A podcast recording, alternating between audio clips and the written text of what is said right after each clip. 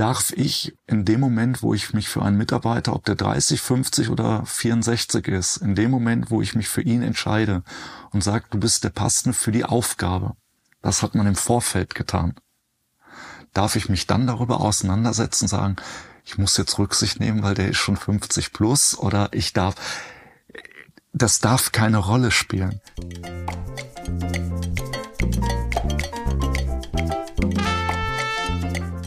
Für mein Buch über die Arbeitswelt 50 Plus durfte ich eine Reihe von besonderen Persönlichkeiten interviewen. Herzlich willkommen, Herr Hoffmann, und vielen Dank, dass wir dieses Interview heute durchführen dürfen. Sehr gerne, Herr Kahn. Ich freue mich drauf. Würden Sie uns bitte kurz erläutern, in welcher Firma Sie arbeiten und in welcher Funktion? Die Firma, für die ich arbeite, ist ein Unternehmen aus der Versicherungswirtschaft. Das ist die Merkur Versicherung in Graz und in Salzburg. Und in beiden Häusern ist meine Rolle die des Vorstandsvorsitzenden. Können Sie uns eingangs vielleicht ein oder das Highlight Ihrer beruflichen Laufbahn mitteilen? Über genau das Highlight unterhalten wir uns gerade. Das ist die Berufung zum Vorstandsvorsitzenden und für mich persönlich damit verbunden die Rückkehr nach Österreich. Nun ein paar Fragen zu Ihrem Personal. Wie viele Mitarbeiter beschäftigen Sie in Ihrer, Ihrem Unternehmen? In Österreich selbst reden wir aktuell über rund 1100 Mitarbeiter, im Konzern gesamt über 1500 Mitarbeiter. Erwarten Sie in der nächsten Zeit maßgebliche Änderungen des Personalstandes? Ja, eher in Sicht einen leichten Aufbau zu tätigen, allerdings jetzt wirklich organisch langsam wachsend. Gibt es bei Ihnen einen Mitarbeitermangel? Absolut. Es gibt Fachkräftemangel in ganz speziellen Bereichen, also alles, was Sie heute mit Steuer, Buchhaltung zu tun haben. Das ist schon sehr, sehr schwierig, dort Menschen zu finden. Erstaunlicherweise ist das Thema IT für uns weniger ein Problem. Dort sind wir recht gut aufgestellt mit Ausnahmen ganz, ganz großer Spezialisten. Und was unsere Branche eben letztendlich als Motor hat, der Vertrieb, das ist mittlerweile das größte Problem geworden, Menschen für den Vertrieb begeistern zu können. Was ist Ihrer Meinung nach die Ursache dafür? Zum einen ganz sicherlich ein, ein Image-Thema, was die Branche sich selbst zuzuschreiben hat, was aufgebaut wurde über viele Jahre. Zum anderen einfach, dass Vertrieb vielleicht für viele die Auseinandersetzung mit Zahlen, mit einem leistungsgesteuerten Beruf, Berufsbild doch ein wenig abschreckt. Sie kennen das Senioritätsprinzip, das in mhm. Österreich einen sehr hohen Stellenwert hat. Mhm. Sozusagen, man ersitzt sich sein Gehalt irgendwann. Was halten Sie davon? Um ehrlich zu sein, relativ wenig. Natürlich hat man mit einem gewissen Alter auch eine gewisse Gelassenheit, die einem zusteht. Allerdings ist der Anspruch, den die ältere Generation an die junge hat, genauso zu erfüllen, dass die junge Generation an den Älteren den Anspruch hat, Teil des Leistungsprinzips zu sein und den Beitrag zu leisten, es nicht nur auszusetzen, sondern etwas dafür zu tun und sich auch immer wieder aufs Neue zu beweisen. Könnte man sagen, dass Mitarbeiterinnen 50 plus relativ zu teuer sind für Unternehmen? Nein. Ich denke, 50 plus ist eine Zielgruppe, die eben nicht nur über Qualifikation und Ausbildung verfügt, sondern auch Erfahrung. Und Erfahrung ist etwas, was einen Wert hat. Und dieser Wert, den darf man definieren. Dieser Wert darf auch bezahlt werden. Von daher sehe ich dort überhaupt kein Ungleichgewicht oder gar eine Ungerechtigkeit. Gibt es bei Ihnen in Ihrer Organisation die Möglichkeit, in späteren Jahren in die zweite oder dritte Reihe zurückzutreten? Verantwortung abzugeben, aber nach wie vor zur Verfügung zu stehen. Absolut.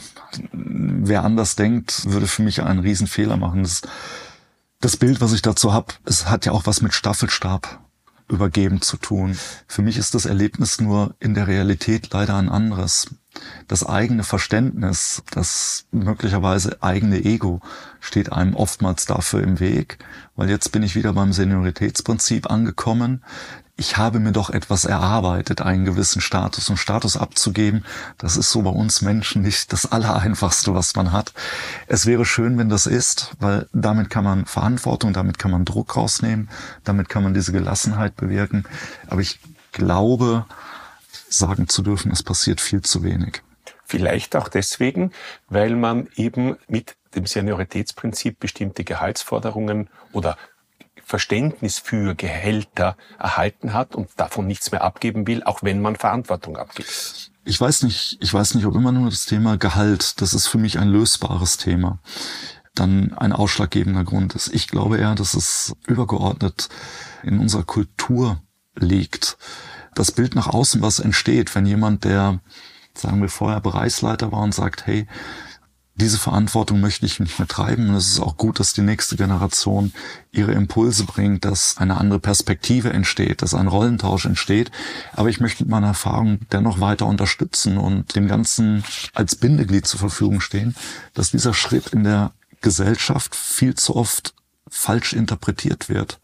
Und das falsche Interpretieren hat in unserer Kultur extrem viel mit Scheitern zu tun. Und es gibt niemanden, der gerne scheitern möchte. Das ist etwas, was ein anderer Wirtschaftsmarkt.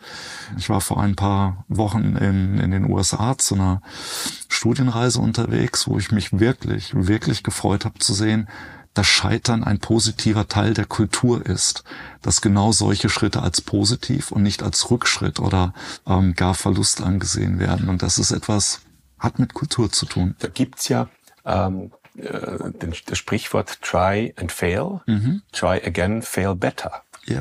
Beziehungsweise ähm, habe ich bei der Recherche festgestellt, es gibt Banken im angloamerikanischen Raum, die finanzieren dich als Selbstständiger nur, wenn du mindestens einen Konkurs hinter dir hast. Ich habe einen jungen Investor kennengelernt, jung, Mitte 40, indischer Hintergrund, in San Francisco studiert, dort hängen geblieben und er investiert heute Early Stage. Also der geht wirklich rein in Startups, wenn der erste Gedanke da ist, wenn die Idee da ist.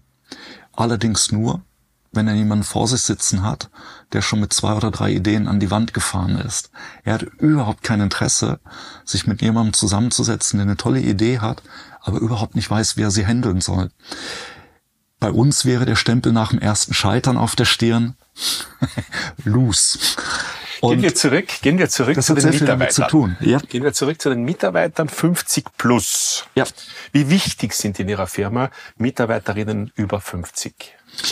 Da ich selber ein Mitarbeiter über 50 bin mit meinen 53 Jahren, kann die Antwort nur eindeutig ausfallen, extrem wichtig. Nicht kokettierend auf meine Person bezogen, sondern wirklich auf den Punkt gebracht. Es ist für mich die spannendste Generation, die es aktuell in Unternehmen gibt. Weil? Eine Generation, die mit vielen, mit vielen Themen einer alten Sozialisierung noch in Berührung kam, die ganz viel kennt von es, es kann gar nicht sein, dass ich krank bin, da müsste man mir ein Bein abschneiden und ich würde trotzdem noch zur Arbeit gehen. Bis hin den Transfer, und das ist das Bindeglied in die junge Generation, mindestens Generation Y, aber auch Generation Z, weil die heute 50-Jährigen haben genau diese Generation erzogen. Das heißt, sie kommen mit den Werten der Eltern einer wirklichen Generation, die heute 70 plus ist und stehen aber eng in Verbindung mit den eigenen Kindern in der neuen Generation. Und die Fähigkeit, das verknüpfen zu können und zwischen Generation alt, Generation neu und dem Hier und Jetzt zu übersetzen, das ist etwas, was dieser Generation gegeben ist wie keine anderen aktuell. Und deswegen ist sie für mich unheimlich wertvoll auf der kulturellen, Ebene und auf der Arbeitsseite unheimlich wertvoll, weil dort einfach ein Erfahrungsschatz liegt, der die technologische Entwicklung der letzten 20 Jahre extrem gut beschreibt. Was macht Ihre Firma, um diese Mitarbeiterinnen zu unterstützen? Ausbildung, Fortbildung, Weiterbildung, ihnen Bühne geben, sie in Projekte holen, sie aus der Langeweile und Routine rausholen, ein Angebot unterbreiten, Abwechslung in den Arbeitsplatz zu kriegen. Dieses Fragen Sie die Bedürfnisse ab von diesen Menschen? Und was machen du, Sie mit dieser Abfrage, wenn Sie durch, es tun? Durchaus. Ähm, wir haben in den letzten Jahren einen sehr, sehr großen Fokus auf das Thema Personalentwicklung gelegt, haben unsere Mitarbeiterbefragungen insbesondere auf dieses Thema Mitarbeiterzufriedenheit gelenkt. Was löst Zufriedenheit aus? Was fehlt, um zufrieden zu sein? Und nehmen genau diese Impulse aus der Personalentwicklung auf, um dann daraus passgenaue Angebote zu entwickeln und vor allen Dingen aus diesem Dogma rauszukommen, na, du hast schon immer das und das gemacht, deswegen kannst du nur das und das, sondern wirklich das Angebot zu machen, wenn du Lust hast, dich in andere Bereiche zu entwickeln, dann schau über den Tellerrand, spring ins kalte Wasser, strampel ordentlich, dass du die Themen, die dir fehlen, aufholst. Und du darfst und deine Fehler machen. Und du darfst deine Fehler machen. Wir sind dort ich persönlich mag diese Kaugummi-Begriffe wie Digitalisierung und Agilität nicht so sehr, weil sie mit zu sehr mit Beratersprache der letzten Jahre belegt worden sind. Aber wenn man Agilität nimmt und da zählt dann für mich genau dieses Angebot rein, dann gibt es drei Eckpfeiler aus dieser agilen Welt, die wir versuchen in unsere Kultur zu transportieren. Das ist einmal ein sehr weit gestelltes crossfunktionales Arbeiten, also raus aus Bereichsegoismen in bereichsübergreifende Zusammenarbeit. Alleine dadurch entsteht das Angebot, andere Themen als meine originäre Tagesarbeit zu sehen. Wir haben das Thema Iteration nicht nur immer zurückzuschauen, bin ich auf dem richtigen Weg, sondern das Thema Iteration eher alt übersetzt gleich Fehlerkultur zurück ins Unternehmen gebracht. Ich bin der tiefen Überzeugung, dass der Fehler die bessere Lernkurve darstellt als der Erfolg das jemals könnte, weil der Erfolg ist das, was ich mir vorgenommen habe. Warum sollte ich mir Gedanken machen, dass das, was ich mir vorgenommen habe, auch hinten rausgekommen ist? Schöner Gedanke. Der Fehler löst aus und ich war, bevor ich zu Merkel gekommen bin, einige Zeit in Berlin, habe sehr viel mit der Startup-Welt zu tun gehabt und bin das erste Mal in, in die Berührung mit einer Fuck-Up-Night gekommen. Beim ersten Mal war das, uh, wie kann man im Business solch böse Worte benutzen, bis man die erste mitgenommen hat und erlebt hat, wie wertvoll es ist, dass es Menschen gibt, die sich auf die Bühne stellen, erzählen, an welcher Ecke sie gescheitert sind, wo sie hängen geblieben sind und dass, wenn sie nicht hängen geblieben wären, heute nicht hier stehen würden, weder in ihrem Job noch in dem, was sie tun. Und das Dritte, was, was immer wichtiger wird und auch diese Agilität beschreibt, ähm, dass wir lernen müssen, in ein interdisziplinäres Verhalten zu kommen. Das ist wieder dieses Thema Statusdenken, Hierarchiedenken. Hierarchien dürfen kein, dürfen keine übergeordnete Rolle spielen. Sie werden immer ein Gerüst sein. Das hat auch was mit Bezahlungen zu tun und, und, und. Aber Hierarchien dürfen im Sinne des Beitrags, den ein Mitarbeiter leisten kann, den Wert, den ein Mitarbeiter, eine Mitarbeiterin für ein Unternehmen stellen kann, der darf nicht von einer Hierarchie gestellt sein. Jetzt muss ich leider ein bisschen abbrechen. Wir, wir, wir gehen sonst in weit in eine Diskussion hinein, die den Rahmen sprengt. Nehmen Sie Bewerberinnen mit 50 plus auf? Sehr gerne. Gut, dann wechseln wir kurz die Position und versuchen uns in die, in die Sicht der Betroffenen oder aus der Sicht der Betroffenen die Sache zu betrachten. Was meinen Sie, wäre aus Sicht der Arbeitnehmerinnen besonders wichtige Faktoren für ein zufriedenes und effizientes Mitarbeiten in Ihrem Unternehmen? Sichtbarkeit, Wertschätzung der Arbeit, Wertschätzung der Ideen und der Bereitschaft, etwas ins Unternehmen einzubringen. Ich glaube, das ist für mich persönlich das Wichtigste, was passieren kann.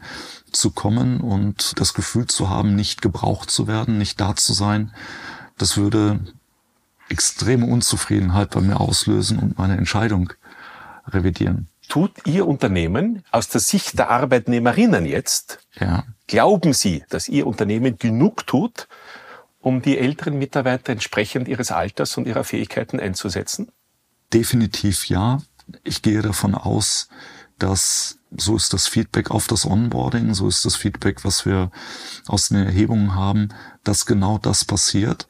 Und ich glaube, dass wir einen vielleicht dann doch entscheidenden Schritt machen, darf ich in dem Moment, wo ich mich für einen Mitarbeiter, ob der 30, 50 oder 64 ist, in dem Moment, wo ich mich für ihn entscheide und sage, du bist der Passende für die Aufgabe, das hat man im Vorfeld getan, darf ich mich dann darüber auseinandersetzen, sagen, ich muss jetzt Rücksicht nehmen, weil der ist schon 50 plus oder ich darf, das darf keine Rolle spielen. Da, da braucht es einfach einen offenen Zugang zu sagen, unabhängig Alter, Geschlecht egal was wir nehmen. Es ist der richtige Mensch für die richtige Position. Zu dieser Frage kommen wir noch ganz zum Schluss. Jetzt noch gehen wir zu einer etwas älteren Mitarbeiterinnen, 60, 65. Ja.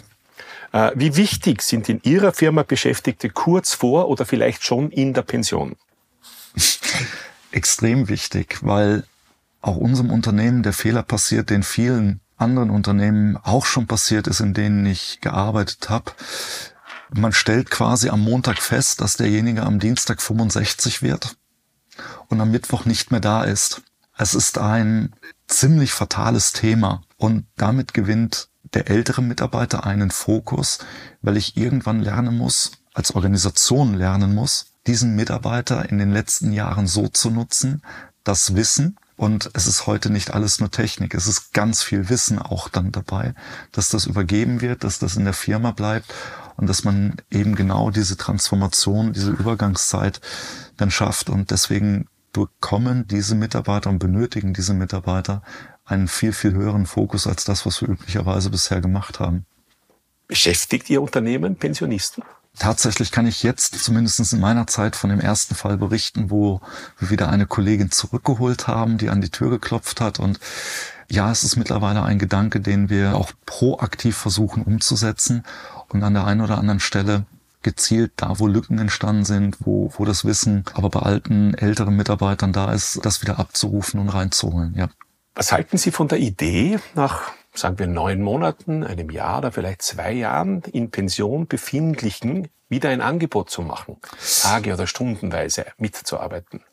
Die Idee ist gut, aber ich finde, das darf man schon nach sechs Monaten machen. Das zeigt das eigene, das eigene Beispiel, was ich vor Augen habe, auch extrem gut, weil ich meine ehemalige Assistentin angerufen hat, ob sie Lust hätte, uns bei einer Sache zu unterstützen.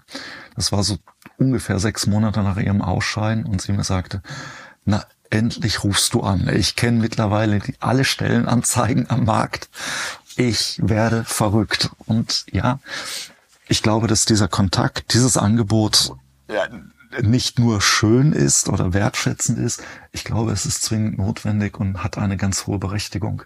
Also die Recherche ergibt bei mir, dass sechs Monate meist zu früh ist, mhm. weil man muss noch alle Reisen machen, den Keller räumen, das Haus äh, instand setzen etc. Und das, also meistens so nach einem Jahr. Allerdings hat das natürlich das Problem, wenn zu viel Zeit verstreicht inzwischen, löst man sich zu sehr von seinem früheren Arbeitgeber. Absolut. Dazu fehlt mir dann einfach die Sicht des Pensionisten, um zu sagen, ja. wie viel Zeit brauche ich wirklich. Aber ich, ich glaube schon rechtzeitig, frühzeitig, ohne die Erwartung einlösen zu müssen oder zu formulieren, jetzt muss das sein, aber frühzeitig das Angebot zu machen, du, jetzt habe ich dir ein bisschen Luft gelassen und ein halbes Jahr ist schon mal viel Luft. Wenn du magst, denk drüber nach, weil wir haben schon gemacht, ich kann es mir vorstellen. Ich glaube, es geht mehr um den Impuls genau. als um das Umsetzen. Jetzt, und wenn jemand in der Regelpension dazu verdient, ja so hat das ja mit Geld zu tun. Ja. Was glauben Sie, ungefähr gefühlsmäßig, muss jemand abführen, wenn er, sagen wir, geringfügig dazu verdient, sagen wir 500 Euro im Monat oder sagen wir 1000 Euro, nur gefühlsmäßig? Ich nehme an, dass wir uns zum einen bei den kleineren Beträgen immer noch in der Geringfügigkeitsgrenze bewegen werden, dass das Abführen, ich bin so ehrlich, ich weiß es nicht, möglicherweise einen Krankenversicherungsbeitrag auslöst. Steuerlich sollte es nicht der Fall sein. Und dann schlägt die Progression auf der Steuerseite schon ziemlich deutlich zu. Das heißt also, ich gehe davon aus, dass diese Arbeit nicht mehr adäquat entlohnt wird. Ich löse es nachher auf. Ich gerne. bisher eine Wolte. Jetzt wechseln wir wieder die Position. Jetzt gehen ja. wir zurück und gehen wir in die Rolle der Pensionistinnen. Glauben Sie, dass in Pension befindliche ganz allgemein noch in irgendeiner Funktion oder Arbeitsmodell weiterarbeiten wollten? Definitiv ja. Wir haben eine Situation, dass das Lebensalter immer weiter nach vorne schreitet. Und ich glaube einfach, dass eine Aufgabe zu haben, einen Fokus zu haben, für viele Menschen etwas sehr, sehr Spannendes und etwas sehr Wichtiges ist. Das wäre die Zusatzfrage jetzt gewesen. Was meinen Sie es aus der Sicht der Pensionistinnen oder was sind die Faktoren, ähm, dass Sie nach dem Ausscheiden vielleicht gleich oder etwas später weiter oder wieder arbeiten wollten? Ich glaube, dass sehr viel von innen kommt, auch das Gefühl, gebraucht zu werden, einen Teil beitragen zu können, zu was auch immer, wenn ich eine private Situation habe, dass ich vielleicht jung Oma oder Opa bin, mich um die Enkelkinder kümmere und dann habe ich damit eine Aufgabe, eine Erfüllung. Das trifft nicht für jeden zu. Und ich glaube, dieses, dieses Teil einer, einer Wertschöpfung in der Gesellschaft zu sein, das ist für uns alle extrem wichtig. Wir sind ja soziale und, Wesen. Und was meinen Sie, sind die größten Hindernisse für Menschen in Pension weiterzuarbeiten? Ich glaube, die politischen Rahmenbedingungen, die da sind. Die da wären? Das Thema Steuer zu verdienen und, und, und die Regelungen, die da sind, ohne sie im Detail zu kennen. Die Rückmeldung ist, ist, ist die, die ich in den letzten Wochen vernommen habe. Eben genau diese. Ich glaube, dass die Mentalität in Unternehmen, wir kommen wieder zurück zum Thema Kultur, dass wir kulturell ähm, dort sicherlich noch Barrieren in unseren Köpfen abbauen müssen, die vorhanden sind. Und dass dieses Miteinander einfach auf neue Beine gestellt werden muss, weil letztendlich vor dem Hintergrund einer demografischen Entwicklung, wenn man Wirtschaftsstandort erhalten will, dann werden wir genau über solche Lösungen, ob wir wollen oder nicht, das spielt gar keine Rolle. Reden müssen. Reden müssen. Äh, ich löse jetzt die frühere Frage auf. Ja. Ähm, das größte Hindernis, das ich in der Befragung feststelle, ist ein etwas flapsig formulierter Standardsatz, ich bin ja nicht deppert, dass ich nur für die Finanz arbeiten gehe. Mhm.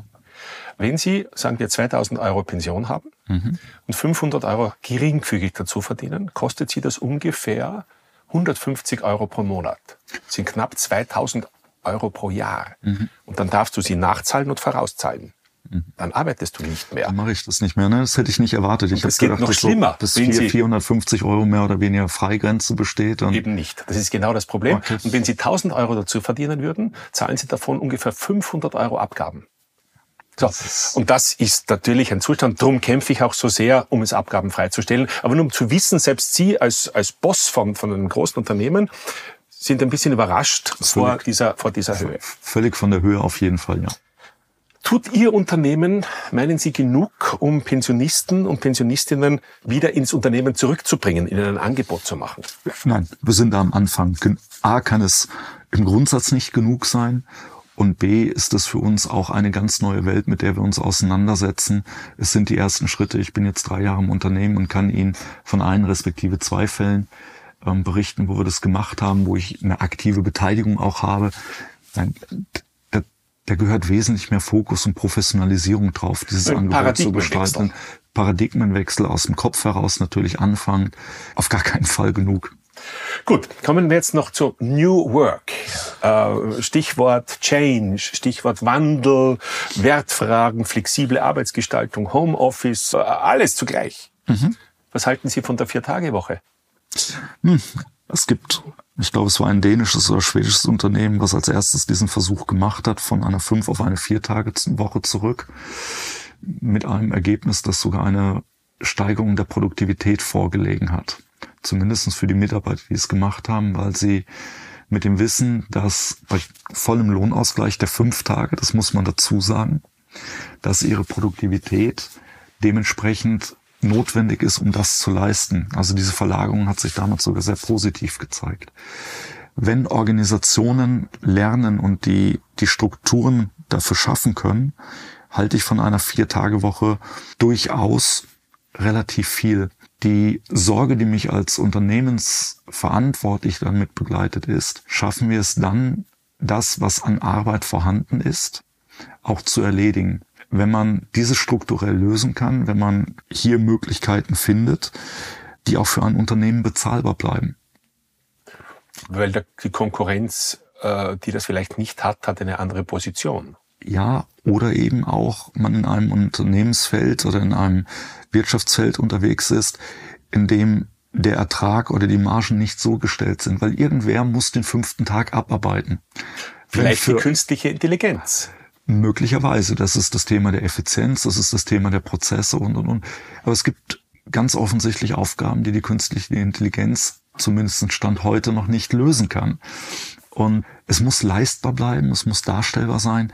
Aber im Grundsatz, wenn ich einen Arbeitnehmer habe, der das für sich in Anspruch nimmt oder sagt, eine Drei-Tage-Woche reicht mir auch, ein anderer möchte eine Zwei-Tage-Woche, man geht ins Desk-Sharing oder man findet zwei A3, es wird eine Frage der Struktur und es wird eine Frage der Prozesse und es wird eine Frage der Bezahlbarkeit sein. Hand in Hand damit geht ja meines Erachtens die immer lauter geforderte Einstellung nach Arbeitskultur auf Augenhöhe, Empathie, mhm. Wohlbefinden, Respekt etc.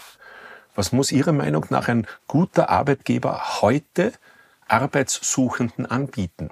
Das Erste, was Sie heute in, in Bewerbergesprächen hören, ist tatsächlich die Frage nach Flexibilisierung von Arbeitszeiten nach Flexibilisierung von Arbeitsstelle. An welchem Ort sitze ich tatsächlich? Muss ich da sein? Und wie frei bin ich, wenn eben morgen etwas passiert, gerade wenn Sie mit Alleinerziehenden reden oder mit jungen Familien reden, merken Sie, dass private Bedürfnisse einen hohen Stellenwert bekommen haben, diese eben mit einem Blending oder Fading Privat und Beruf zusammenzubringen. Es ist nicht mehr die Balance ich brauche so und so viel Zeit für den Job und so und so viel Zeit für mich, sondern die Fragestellung ist heute vielmehr, wie schaffe ich das zu einem schwimmenden Gebilde werden zu lassen, zu einem atmenden Gefäß und nicht zu zwei Gefäßen. Das ist sehr wichtig, das abzubilden, das anbieten zu können.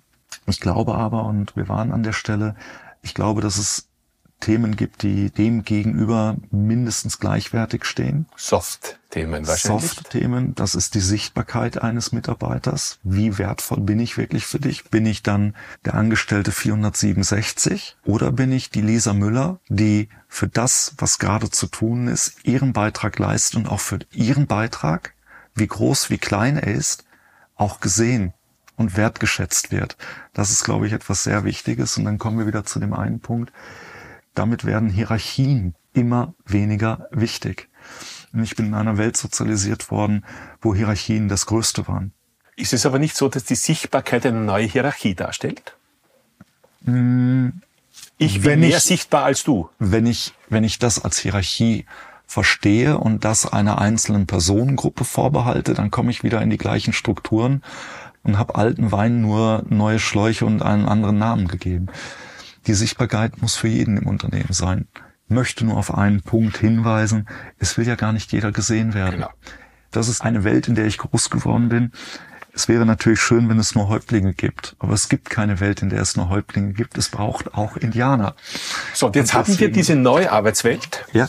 und haben ältere Mitarbeiterinnen. Ja. Da prallen ja zwei Dinge aufeinander. Ja. Äh, meinen Sie, dass das ältere Mitarbeiter vor besondere Herausforderungen stellt? Ja, wenn man sie damit alleine lässt. Okay. Wenn Was ist die Solution daraus? Eine Altersgruppe 50 plus genau in diese Rolle zu bringen, das verbindende Glied daraus zu sein und zu werden. Weil genau die Sozialisierung alt, das, was habe ich in den Köpfen, wie bin ich vor 30 Jahren groß geworden, als mir noch jemand erzählt hat, du, solange du Azubi bist, da sagst du mal hier gar nichts. Und als Sachbearbeiter schau bitte nochmal in den Vertrag rein, da steht nichts von Reden oder Denken. Das geht erst hierarchisch, wenn du Abteilungsleiter bist, dann darfst du dir aussuchen, ob Reden oder Denken. Wenn du ein richtig guter bist, wirst du mal irgendwann eine Bereichsleitung, dann darfst du reden und denken. Aber auf der Ebene gibt es dann den Zeitletter zum Arbeitsvertrag, in dem steht, aber überleg dir, ob an dem Tag dein Vorstand gute Laune hat. Sonst halt lieber die Klappe. Das ist heute nicht mehr da. Aber die ältere Generation ist genau in diesem Schema erzogen worden, kennt es. Und die junge Generation kommt heute und dann sitzt der Azubi und sagt, warum?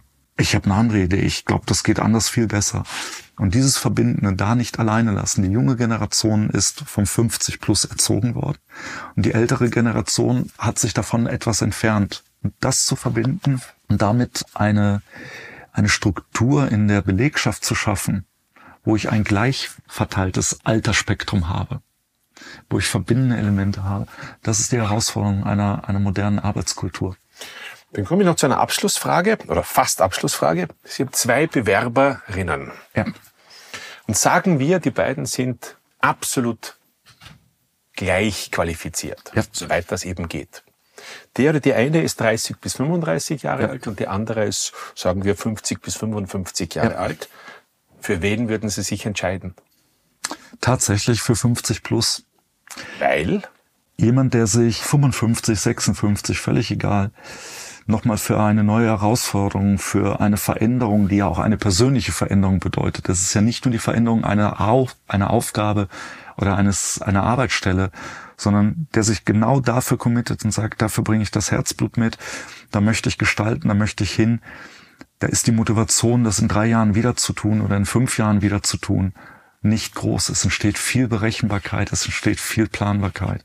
Bei dem 35-Jährigen darf ich nicht böse sein. Das, was er hier lernt, ist ein weiterer Schritt in seiner, in seiner Karriereleiter. Und wenn in zwei Jahren der Headhunter anruft und sagt, hey Junge oder Mädel, hast einen guten Job gemacht, habe ich gehört, ich kann dir jetzt aber was bieten dann ist die Wahrscheinlichkeit, dass der 35-Jährige sagt, oh, ich habe noch so viel Zeit, das probiere ich. Und ich glaube, das darf man nicht unterschätzen. Ich freue mich über den Jungen, von dem ich weiß, mit ihm zwei, drei Jahre erfolgreich einen spannenden Job gestalten zu können. Aber ich rechne bei dem Jungen damit, dass es, und die Industrie hat uns das vor zwei Jahrzehnten schon vorgemacht oder früher, dass die durchschnittliche Zeit damals bei drei bis vier Jahren, ja, dass man jemanden von der Position aktiv runtergenommen hat, weil dann die Impulse gefehlt haben, weil Routinen reingekommen sind, weil neue Entwicklungen oder andere Sichtweisen sich abgeschliffen haben. Das kann ich beim jungen Menschen verstehen. Ich will lernen, ich will was erleben, ich will rein. Und beim Älteren ist mehr Kleid dahinter, was will ich tun, warum mache ich diesen Wechsel nochmal, was verbinde ich damit. Und deswegen, ich würde mich persönlich für den Älteren entscheiden. Sehr schön. Habe ich irgendetwas vergessen, was die Arbeitswelt 50 plus betrifft, was wichtig wäre? Ja, vielleicht nochmal zu unterstreichen, wie wichtig sie sind für den Zeitpunkt heute, für einen Markt, der nicht nur durch Fachkräftemangel, sondern durch Arbeitskraftmangel geprägt ist, wie viel Möglichkeit sie haben zu gestalten, wie viel Verantwortung in ihnen liegt, gesellschaftlich und wirtschaftlich einen Standort Österreich oben zu halten. Vielen Dank für den wunderbaren Input. Sehr, sehr gerne. Es hat mir viel Freude bereitet. Danke fürs Reinhören in meinem Podcast. Mehr Informationen gibt es auf meiner Webpage richardkahn.com. Bis zum nächsten Mal.